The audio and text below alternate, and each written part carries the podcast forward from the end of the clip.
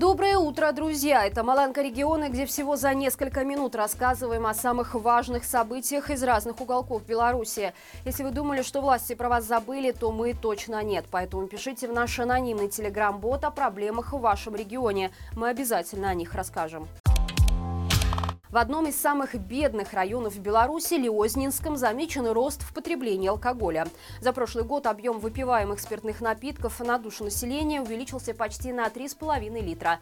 Темп роста превысил 105%. Годовое потребление на душу населения теперь составляет 11 литров чистого алкоголя в год. При этом, напомним, по уровню зарплат в Витебской области Лиозна находится на втором месте, уступая лишь вечному фавориту рейтинга самых бедных регионов страны – Шарков Ростовщинскому району. И ведь официальные данные потребления алкоголя не учитывают самогоны и другие самодельные напитки. А судя по сводкам милиции, в последние годы в приграничных с Россией районах кустарное производство алкоголя значительно увеличилось. Осталось только определить, как общая нищета региона связана с желанием населения выпить. Ваши варианты пишите в комментариях. Белорусы, которые выезжают на своем транспорте в Европу, сталкиваются с трудностями в оформлении страховок. Напомним, из-за санкций международную страховку «Зеленая карта» в нашей стране приобрести уже нельзя. Вместо нее на границе на въезде в ЕС можно оформить альтернативный страховой полис. Однако сделать это удается не всем, особенно на польской границе. Так как без страховки наши земляки в Европу въехать не могут, то в пункте пропуска их разворачивают обратно. Как рассказали порталу «Зеркало», очевидцы, поляки пока не продают дают страховку на границе. Но в этом нет ничего удивительного, ведь новые правила начинают действовать только с 1 июня. Поэтому единственный выход – просить тех, кто смог выехать, оформить полис в ЕС и привезти его в Беларусь. Нет киосков страхования и на литовском пропускном пункте Шумскас. На остальных, по словам водителей, полис удается оформить без проблем. Молодеческой больнице уже три недели ремонтируют магнитно-резонансный томограф. Заместитель главного врача объясняет ситуацию тем, что аппарат МРТ в клинике импортный, производства немецкой компании Siemens. Тем не менее, чиновник уверяет, что необходимая деталь уже куплена и привезена. Мол, сейчас аппарат находится в разобранном состоянии, но специалисты работают. По его словам, за время эксплуатации аппарат МРТ пользовался большим спросом и никогда не простаивал. За две рабочие смены на нем проводилось до 20 24 исследований в день. Здесь обследовались пациенты из четырех районов – Молодеченского, Вилейского, Воложенского и Мядельского. Как сообщили журналистам Еврорадио, в компании «Медтехцентр», которая занимается ремонтом аппаратов МРТ в Минске, на сегодняшний день есть проблемы с поставкой запчастей «Симмонс». И, судя по всему, это связано с санкциями.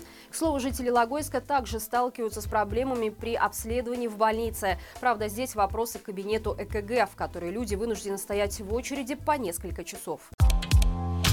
В Вилейском районе запретили купаться почти во всех озерах и реках. Местный райисполком выпустил документ, в котором выделил всего четыре места, подходящих для отдыха граждан в жаркие летние дни. Для понимания ситуации команда «Матолько помоги» подготовила гидрографическую карту Вилейского района, где все серые линии и области – это озера, реки, каналы и другие водоемы. А четыре зеленые точки – это единственные места во всем районе, где можно купаться. И это не говоря уже о том, что все они находятся находится возле Вилейки.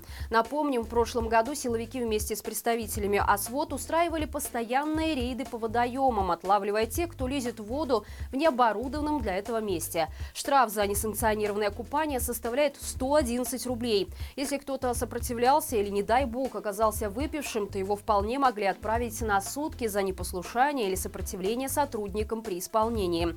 В этом году, скорее всего, будет то же самое. И вот тут очень хочется взглянуть, как 46 тысяч жителей района уместятся на четырех маленьких пляжиках.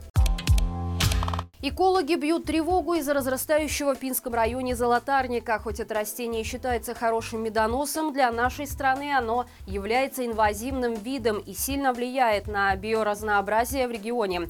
Золотарник захватывает все новые и новые территории, подавляя другую флору, оставляя без кормов базы луговых насекомых, птиц и мелких млекопитающих.